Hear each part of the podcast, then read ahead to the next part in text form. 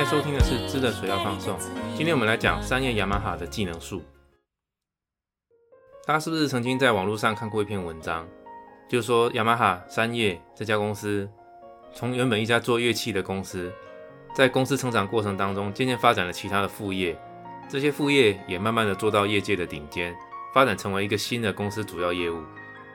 新的业务又因为逐渐的发展啊，触类旁通，公司又接触了其他领域的业务内容，又学起来，又发展了更新的技能。所以，我们说这好像一棵树一样，逐渐的分枝发芽。说这个叫做雅马哈的技能树。这篇文章的来源其实是来自日本乡民，原文是用日文写的。原文的标题叫做 Yamaha no Copy Pad。Copy Pad 这个字跟大家介绍一下，它是用片假名写成 Copy Pad。那这个字其实来自于也是日本，应该说它是一个日本乡民的网络用语，就是 Copy and Paste 复制贴上的外来语，再经过简略而成的，就直接念作 Copy Pad，Copy and Paste。所以 Yamaha no Copy Pad。它意思就是说，雅马哈在学习其他领域的技术，就好像复制贴上，公司马上就学会了。今天在节目的最后，我再把它的原文念出来，和大家分享。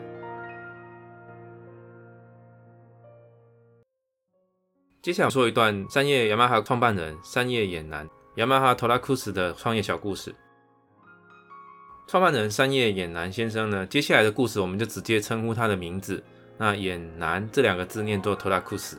所以接下来我们就直接称呼他的名字，托拉库斯。托拉库斯厂他生于一八五一年的济州，也就是现在的和歌山县的位置。他是一八五一年出生于一个武士家庭，在他十七岁那一年，算起来差不多是在一八六八年的时候，他放弃了从家族世袭下来的武士的资格。那很显然的，一八六八年算起来，一八六八年正好是明治维新的当年，也就是明治天皇颁布了王政复古大号令，宣布废除幕府。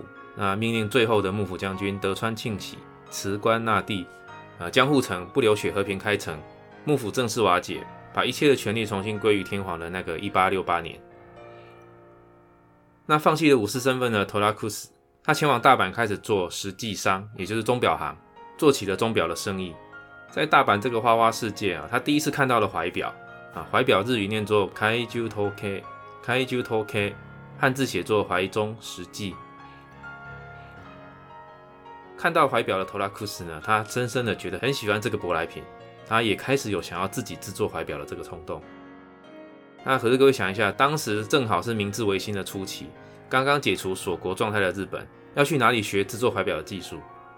这个时候，托拉库斯听有人说，在长崎 （Nagasaki） 就有一位英国的技师，托拉库斯他就非常有行动力的，马上就搬到长崎去住，跟这位英国人拜师学技术。那托拉库斯也就真的开始学习制作怀表的技术，而且在当时借由地利之便，他也一并学习了跟医疗器材有关的 know how。接下来故事大家会发现，托拉库斯是一个非常有行动力跟决断力的人。顺带学习医疗器材的好处，就是说往后他的店面的营业不止怀表，当然怀表这个领域也是有赚头的啦。但是呢，当时在长崎的托拉库斯，他绝对不会预料到，在他未来的人生，反而是顺便学到了这个医疗器材技术呢，带给他往后的人生有重大的改变。好，那前面说到了这个完成了学徒生涯的托拉库斯呢，他回到了大阪，开启了钟表店，生意还不错，因为他也有医疗器材维修的知识，所以偶尔也会接一些医疗器材维修的案子。那就在三十三岁那一年，托拉库斯长呢接受了业务委托，来到了静冈县的滨松医院出差。刚刚有提到他会维修医疗器材，就这样他来到了静冈，发现哇，冰松这个地方环境不错，气候温和，景色宜人，他就决定搬来这里住。我们说到托拉库斯这位先生非常有意思，他做了决定就绝不啰嗦，又再度发挥他超强的行动力。这次啊说搬家就搬家，立刻就移居搬来了冰松，连店都搬来了，在这里开了钟表店，兼做各式器材维修的生意。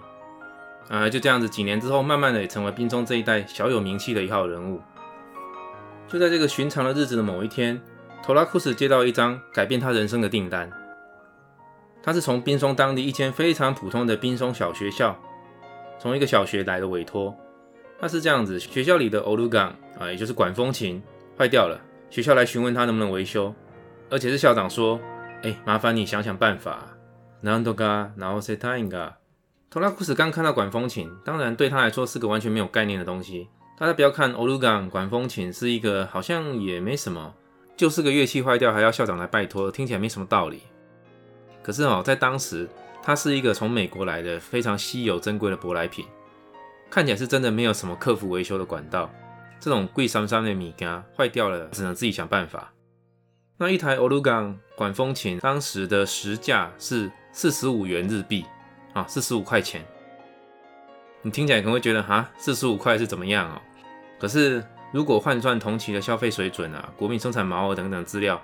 四十五元日币的管风琴，相当于现在的物价差不多四千五百万，说就是这么贵的东西，我自己觉得是蛮夸张的啦。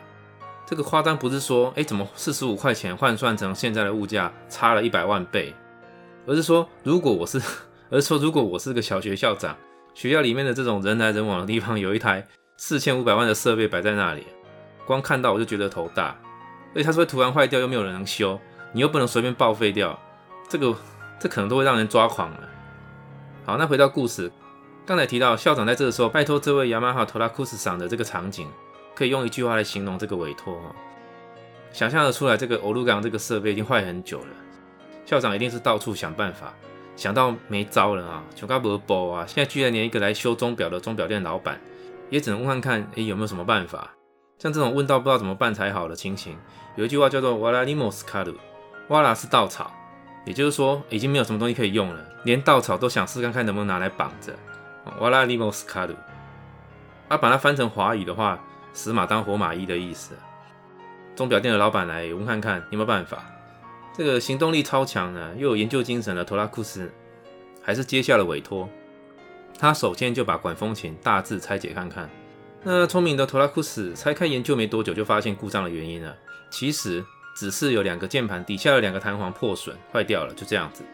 接着呢，顺利的修好管风琴的托拉库斯，大家可以想象这种仿佛技术魂上身，一位理工男子背后燃起了熊熊的火焰。他夸下海口跟校长说：“一度全てを分解してみれば、俺にもオルガンを作るんじゃないかな。”他意思就是说，只要能够详细的把它拆开来研究，我应该也可以做出管风琴啊。看起来不是太难的东西嘛。这个时候，这位校长验阿萨里啊，校长说：“好啊，你要就给你弄弄看啊。”其实凭良心讲，如果是现在的学校， 这个九成的校长应该是不会借的。这么贵的东西，哎，好不容易修好了，还会让你厂商重新拆开来一次。如果这次拆开来再装回去，反正哪里 K K 的啊，变成不会动了。这么贵的东西，怎么跟董事会交代啊？怎么跟教育局的长官交代？但不管如何哈。当时的滨松小学校的校长借给雅马哈托拉库斯研究，这个爽快的答应改变了托拉库斯的人生，也一定程度的改变了日本的历史。很快的，托拉库斯把它拆开了之后，很仔细重新描绘了管风琴的设计图，也顺利的把管风琴完全的再组装回去。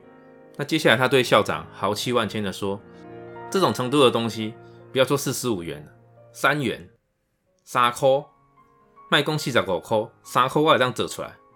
哦，我来 cost down，三块的这里出来。接着呢，带着这份无比的自信心跟行动力，托拉库斯决定要自己生产制造欧鲁港管风琴，开始寻找天使投资人，也要找朋友来赞助。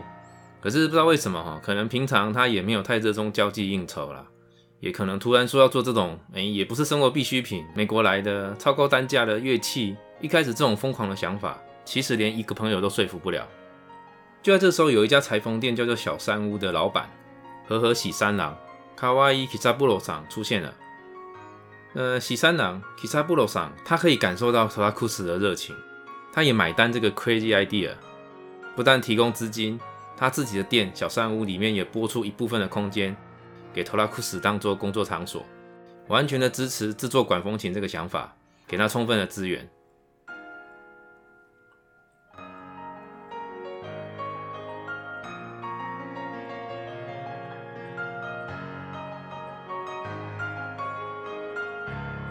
而且啊，说到热情，对于这个超高单价的非生活必需品的管风琴，托拉库斯真的是爱上这个东西。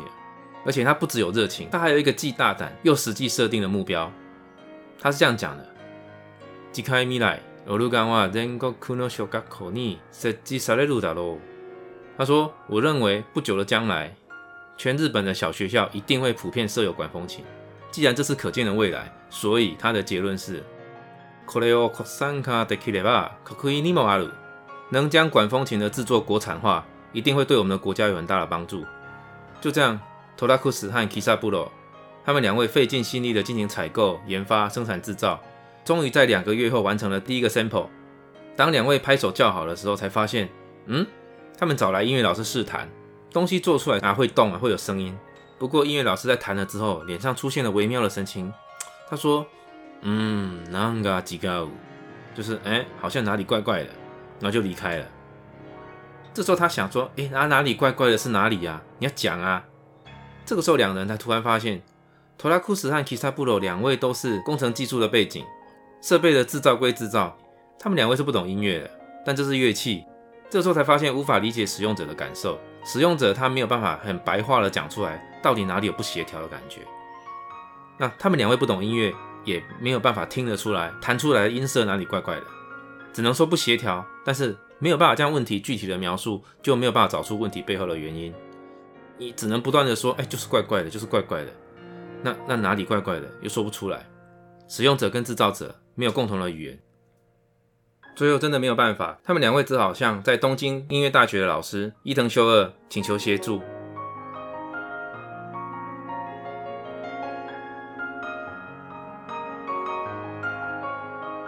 请老师帮忙可以，但是要让老师看到实际的东西。这时候有一个非常大的问题，就是东西怎么从静冈运到东京让老师看。各位要知道，当时是十九世纪，日本还没有火车，而且主要的移动手段就是徒步。冰松距离东京，途中会经过箱根，直线长度约两百五十公里。而且大家知道，箱根这个地方路不好走，在没有卡车、火车的当时的日本，怎么把这台笨重的管风琴搬运两百五十公里，经过险峻的山路到达东京呢？这两位难兄难弟用了最原始的方法，就是把管风琴仔细的绑起来，然后插上扁担，两个人就挑着扁担，把管风琴负荷在肩膀，用扛的，一路扛到东京去。没错，就是这么原始，就这么 old school 哦。而且扛着重物这两百五十公里，还是翻山越岭，真的非常的辛苦。现在以我现在看到这个有限的二手资料，不知道当时两个人心里怎么想的，可能会觉得，可能心中对着管风琴充满了爱。一定要解决这个问题，也有可能是哇，挤开了啊，逃税了啊，公司都倒住了而已啊，东西不把它修好，难道资金都冲到马桶里去吗？但无论如何，托拉库斯和 Kisapuro 两个人就这样用扁担扛着管风琴，一路扛到东京，来到了东京音乐大学，来到了伊泽修二神社面前。教授一听这个管风琴，马上知道原因，其实道理很简单。这台管风琴是能运作，有声音归有声音，所有琴键的调音都不完整，都有误差，因为他们两位不懂音乐，没有绝对音感，调不出正确的音。但其实换个角度来说，表示问题在于调音的问题，设备本身是正常可以运作的。因此，托拉库斯和 Kisapuro 两个人就将欧鲁港管风琴的调音的工作委托给伊藤修二先生，而且有非常有上进心的这两位大叔也进入音乐大学作为特别听讲生，开始学习调音。那也在这同时，伊泽修二上也被他们两个人的热情与执着所感动，特别指导他们两位。在学成之后，托拉库斯和 Kisapuro 很快又回到冰松，开始做下一批的 sample 试作品。第二个 sample 做出来之后，他们也运用了他们学习调音的知识，把第二个 sample 做一次调音。那各位猜猜看，接下来呢？没错，这两位辛苦的难兄难弟又再次把第二个 sample。打包起来，用扁担插着，扛在肩上，再走一次两百五十公里，翻越香根山，走到东京，到伊藤修二老师面前，请老师鉴定。那这一次总算皇天不负苦心人，经过神圣的鉴定，这第二件 sample 音都调对了，是合格的，当场就成为呃音乐大学教授认定的合格的欧鲁港管风琴，也就是被音乐大学教授认证的啦。那大家知道怎么可以放过这个宣传的机会？这是全国第一台国产的，有音乐大学教授背书认证的合格的管风琴，价格又只有舶来品的一成不到。很快的，马上从日本各地全国蜂拥而来的订单，纷纷的杀到托拉库斯桑的店里。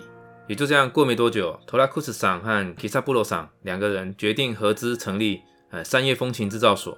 这个三叶风琴制造所，也就是未来雅马哈公司的前身。在这个三叶风琴制造所创业后，只有一年的时间， 订单蜂拥而来，公司迅速的扩张，不到一年的时间就已经成为员工超过一百人规模的公司。节目的最后，Yamaha no copy p a d 它的原文念出来和大家分享。Yamaha no nekishi，最初は輸入ピアノの修理、楽器関係作る。一开始是为维修进口的钢琴，而进展到会自己制作乐器。 那接下来，楽器やデータ流れて電子楽器も作る、DSP も作る。由于熟悉乐器制造的流程，也因此会制作电子乐器。那进展到能够制作 DSP。数位讯号处理器。那接下来，DSP を他に利用しようとして、ルーター作るという流れで、楽器、電子機器、ネットワーク関係の製品を作るようになった。 由于有自己的 DSP 数位讯号处理器，所以也能够应用在其他的领域。进展到会制作自己的 router 路由器。那掌握了路由器的技术，也进而进展到会制作相关的乐器、电子机器、网络设备。等等相关的产品。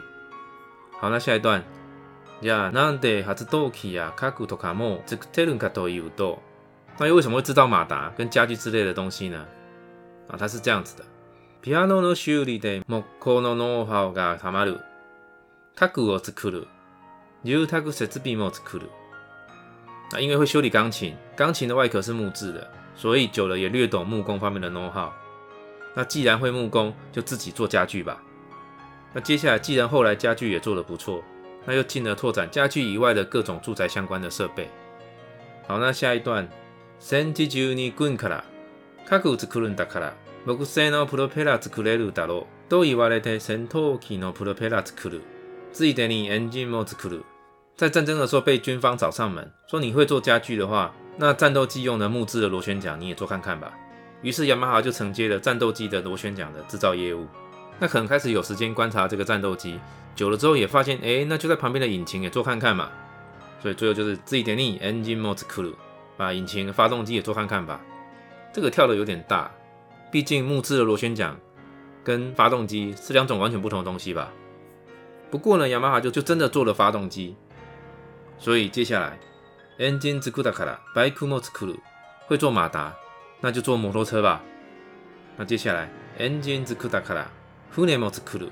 船体作るのに FPR を作る。会做马达的不止摩托车，船也会做了。既然在做船的马达了，那船体也一起做吧。船的外壳的关键技术就是这个 FPR 纤维强化树脂的化学材料。那接下来 FPR を利用してウォータースライダー、ついでにプールも作る。既然掌握了纤维强化树脂的，那就顺便做游泳池的滑水道吧。接下来进展到在游泳池装滑水道。看久了，就自己做游泳池好了。那接下来，プールの水にこたんで、水水器作る。自己做游泳池，就发现到游泳池的水会逐渐浑浊，水会变浑浊，那自己来处理吧。于是他就做出了净水器。 失敗作の水世紀で、藻が大繁殖。藻の養殖始める。バイオ事業化。好，自己做净水器呢，会有一些失败的 sample。在一些失败的净水器的 sample 里面，会发现藻类的大繁殖。既然在自己家里面产生了大量的藻类，那就开始养殖藻类。那既然会养殖藻类，久了之后，公司的营业触角 就进展到了 bio 及 g o k a 公司开始发展 bio 生物科技事业。